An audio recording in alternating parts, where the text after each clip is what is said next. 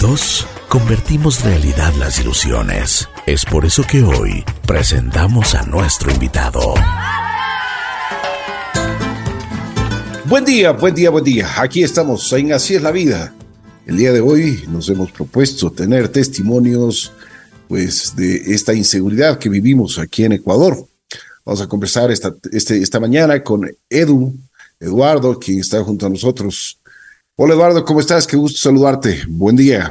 Un gusto, un gusto saludarles y tener la oportunidad de estar al aire con ustedes. Muy buenos días. Cuéntame un poquito, Eduardo, cómo has sentido últimamente estos, estos problemas que nosotros tenemos como ciudadanos. Ya no podemos andar tranquilos por las calles. ¿Qué pasa?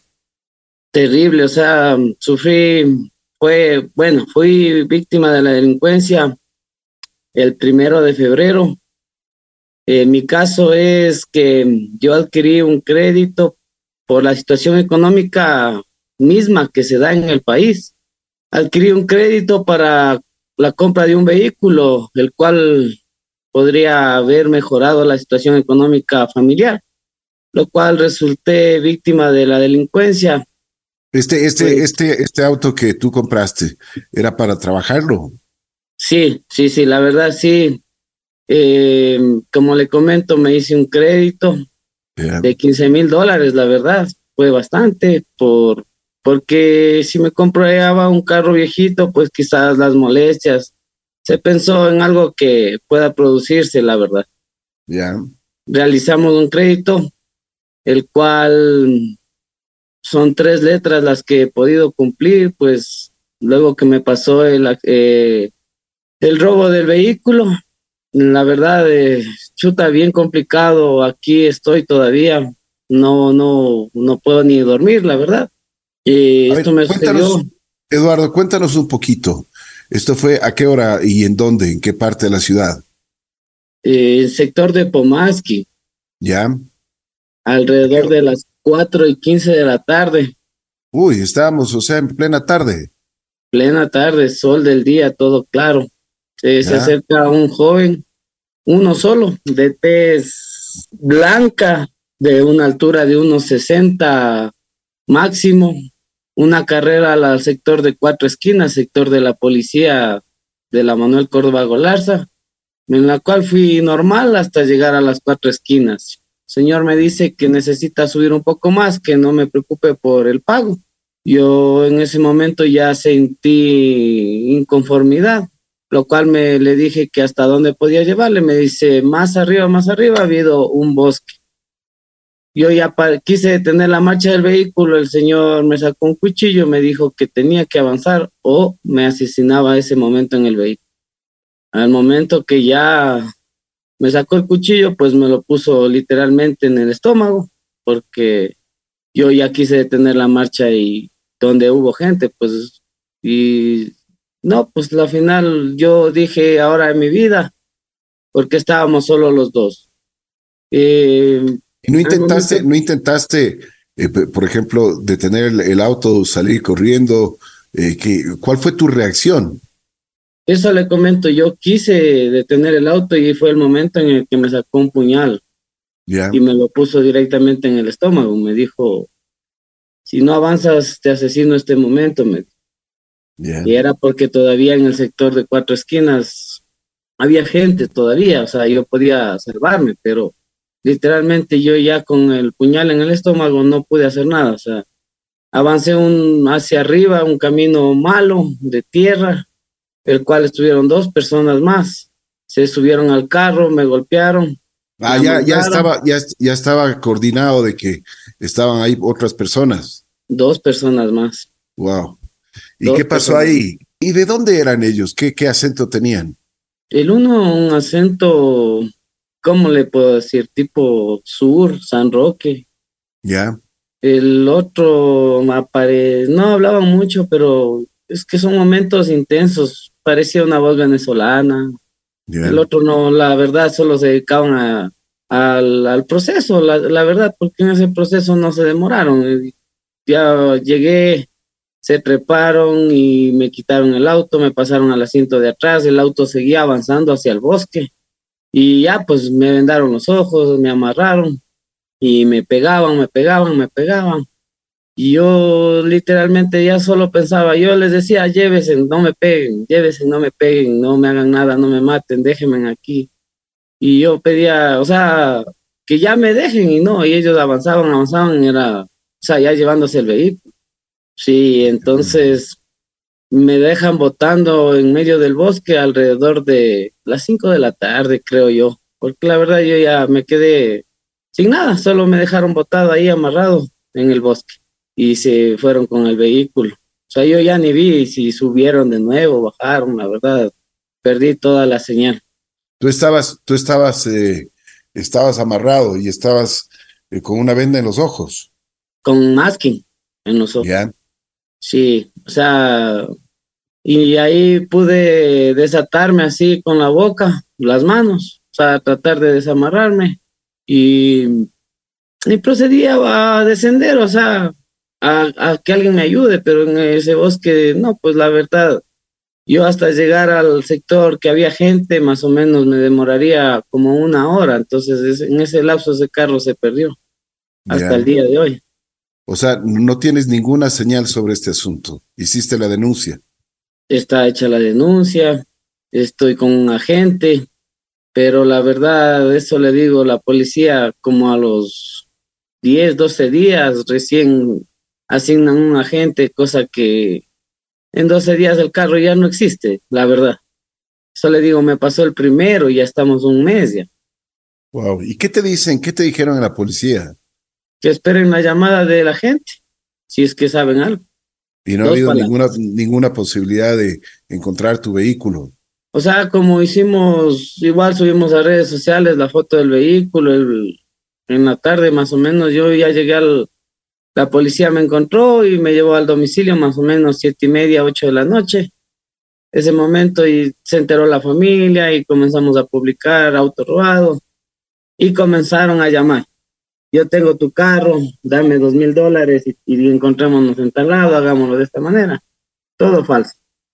Todo falso. O sea, hice dos intentos en, en, hacer eso, la verdad, para que recuperar el vehículo. Como le comento, tenemos deuda. O sea, la deuda del banco, ¿qué me dijo? Yo le hice un crédito, pero más no, no, no un seguro para un vehículo. O sea, yo no compré el carro. Estaba, no estaba, no estaba con, con seguro el vehículo. No, pues eso le comento que yo lo compré a fines de noviembre. Trabajé diciembre, enero y al primero de febrero me sucede el, atraco. Oye, ¿y no tenías en tu auto un sistema de rastreo satelital? Eh, no, pues eso le comento, como fue nuevo y la temporada de diciembre es movida, entonces no, no me di la verdad tiempo de, de asistir en eso, de lo que deberíamos hacer todos los ciudadanos, ¿no? De poner algo, un rastreo, un seguro, qué sé yo. La verdad, ahora me encuentro con deuda y re complicada la situación aquí en Ecuador. Está difícil. Me imagino, me imagino. Lo veo aquí, yo no sé de dónde voy a pagar las letras mensuales, porque yo compré una herramienta para producir, ¿no? Eduardo, después de, después de haber recibido esta golpiza que te dieron estos sinvergüenzas, ¿Qué pasó? ¿Cómo estuviste? ¿Te llevaron a la clínica? ¿Tuviste algún problema de salud? O sea, la verdad, no sentía nada. Sentía que en realidad hasta morir, porque, como le comento, fue una adquisición con deuda. No sentía nada. Al otro día, golpeado la cara, la espalda, los hombros, los patazos recibidos, pero para mí la verdad no fue no fue ese dolor, más bien el dolor que aún siento y la desesperación por no, no continuar, o sea, por lo que se me frena aquí en el Ecuador, la verdad. Y las deudas no, no esperan, me imagino que ya te estén, igual te deben estar cobrando. Obviamente, yo me fui al banco, me dicen, claro, bienvenido, le podemos ayudar con una refinanciación, la cual me sube el doble, el triple de interés, entonces no tiene sentido. Qué lamentable, qué lamentable. Bueno, cuando tú hiciste la, denuncia, por favor, primero nos puedes dar las características de tu carro. Es, era o es un Sail año 2018, el nuevo Sail. ¿Qué color? Plateado. ¿Y qué características tenía? ¿Tenía algo especial para distinguirlo? tenía unos aros eh, deportivos, unos forros de asientos deportivos. Eh, de ahí, como para reconocerlo, pues en esos días de trabajo me, me golpeé el, el, lateral derecho, el costado derecho, me golpeé entre las dos puertas, o sea, había un golpe ahí. Esas serían las características más aproximadas, porque de ahí carros y placas usted sabe que sacan y, y así es la delincuencia aquí en el Ecuador, como ha crecido demasiado, está terrible. Así es, así es. Bueno, eh, cuando hiciste la policía, te, te, manifestaron algo? ¿Qué te dijeron? ¿Cómo te orientaron también? No, la verdad, la respuesta de la policía, como le comento, tuve a los 8, 12 días que recién se toda la denuncia, luego que a los cinco días más van a designar un agente, que la gente me llame, que yo tengo que llevarle en taxi. O sea, literalmente ayuda de parte de la Policía Nacional no, no hay, no, no existe. Uno se siente hasta indignado porque, como le comenté, recibía llamadas, yo dije, mejor arreglar y encontrarlo al cargo de esa manera, pero todo fue falso. ¿Y el agente que te designaron qué ha hecho? ¿Qué ha hecho? ¿Qué ha, ha dicho también? No tengo respuesta. Como le comenté, me dijo, espere nuestra llamada, esté atento a los carros recuperados. Eh, dos, tres palabras. O sea, ellos tampoco pueden hacer nada, que lo único es que cuando se recupera un carro, estar atentos a la PJ y ese sistema más o menos, estar pendiente. ¿Cuánto tiempo, cuánto tiempo eh, te, ha dicho que esto puede durar? O sea, ¿te ha dado alguna esperanza? ¿Han, han habido investigaciones? Que está en proceso, pero la verdad no me dicen, eh, no hay una certeza, ¿no? De que decir, ¿sabe qué? Vamos a investigarle en Quito, en Manta, en Machala, en, no, no, no, no, nada de eso. Está en proceso y que, que la demanda, eh, la denuncia está ahí y que la policía obviamente está en alerta y que hay que esperar, sabe esperar cualquier llamada. Impresionante, impresionante. Esas palabras me da la policía. Y así estamos. Desesperanza es lo que tú tienes y pues realmente se, se lo sienten en tus declaraciones el día de hoy aquí en Así de la Vida cuando estamos topando este tema de la inseguridad. Me imagino que tienes también algún amigo, familiares que hayan pasado por, por, problemas de robos, ¿no? O sea, le comento que luego de que me robaron a mí, nosotros más o menos somos una familia que, que trabajamos en el sistema de taxi, ¿no? Ya.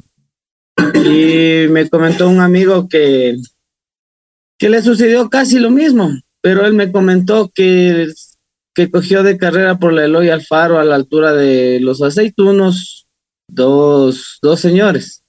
Uno similar a las test que yo le di y uno eh, extranjero, chino, de test china. Yeah. Lo llevaron a Calacalí y le hicieron el mismo intento, pero él pudo parar. O sea, donde ya se dio más o menos cuenta de que le iban a hacer lo mismo, él se paró y se bajó del carro. O sea, no, no, no se metió muy adentro, la verdad, y dice que él se pudo salvar de esa manera están actuando en el sector de salidas de Quito prácticamente, estas bandas. Oye, pero lo recomendable es primero, yo creo que en este, en este sentido, hay que tener un seguro y hay que tener el rastreo satelital, ¿no? Porque estas unidades siempre, siempre tienes, eh, corres peligro. Claro, la verdad uno se arriesga ahorita en el país hasta andar caminando prácticamente, porque usted sabe que no solo es que le cogen de carrera, porque yo he visto que en motos roban, se bajan, les golpean, les van robando, o sea, tema de delincuencia terrible, terrible en Ecuador. Oye, y una cosa, me imagino que eh, se, llevaron, se llevaron tu celular. Se llevaron mi celular. ¿Y lo tenían apagado. Ah, lo tenían Lo prendieron, hice la denuncia, pero me dijeron que el teléfono no lo reportó, o sea, está hecho la denuncia, el número, pero que esperemos, porque ellos estaban usando el teléfono. Pero hasta ahora tampoco tengo respuesta, no me han llamado, sabe que el teléfono está instalado. ¿Y tú no lo pudiste localizar?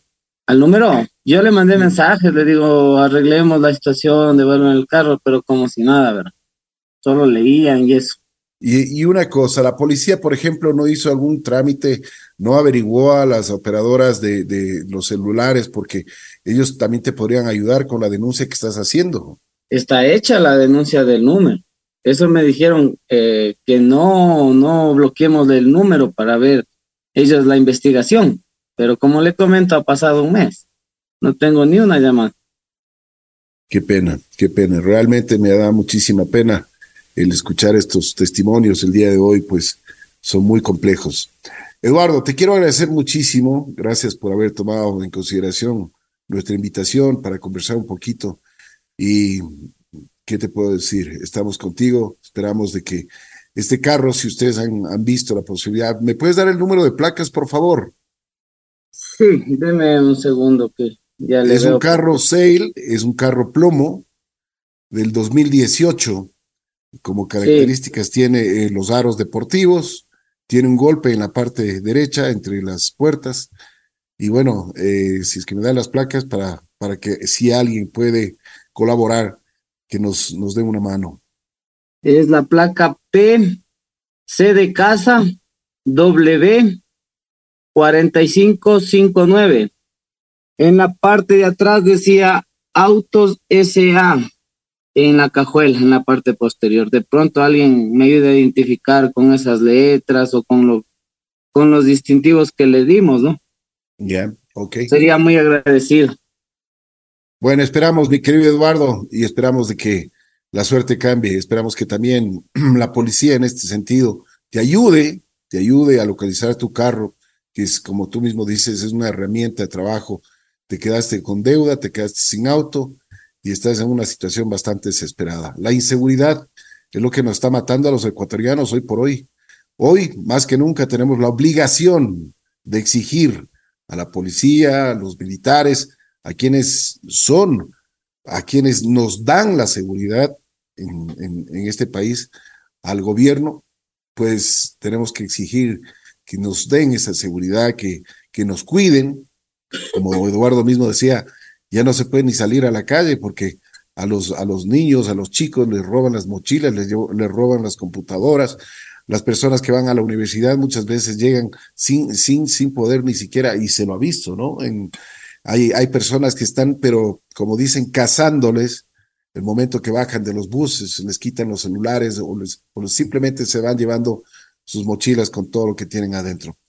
Realmente terrible. Y Eduardo, Qué pena, lamentablemente tú tuviste que pasar esto. Como tú dices, los golpes, los golpes que te dieron y todo, te podían haber matado. Pero eso, lo que más te duele es el, realmente la, la insatisfacción que debes tener en tu corazón, en tu alma. Hacer tanto sacrificio en, en, en poder tener un carrito para poder trabajar, pues estos sinvergüenzas se fueron llevando. Así que esperamos de que tengas mejor suerte y que la policía te ayude a encontrarlo. Es así es la vida. Gracias, Eduardo. Muy gentil. Muchas gracias a ustedes. Espero que me den una mano también algún oyente y estaría eternamente agradecidos, ¿no? Y a tomar las debidas medidas. Muchas gracias. Gracias por eh, estar en vivo en la radio. Gracias, Miqueo Eduardo. Lamentable. Bueno, vamos a continuar en Así es la vida.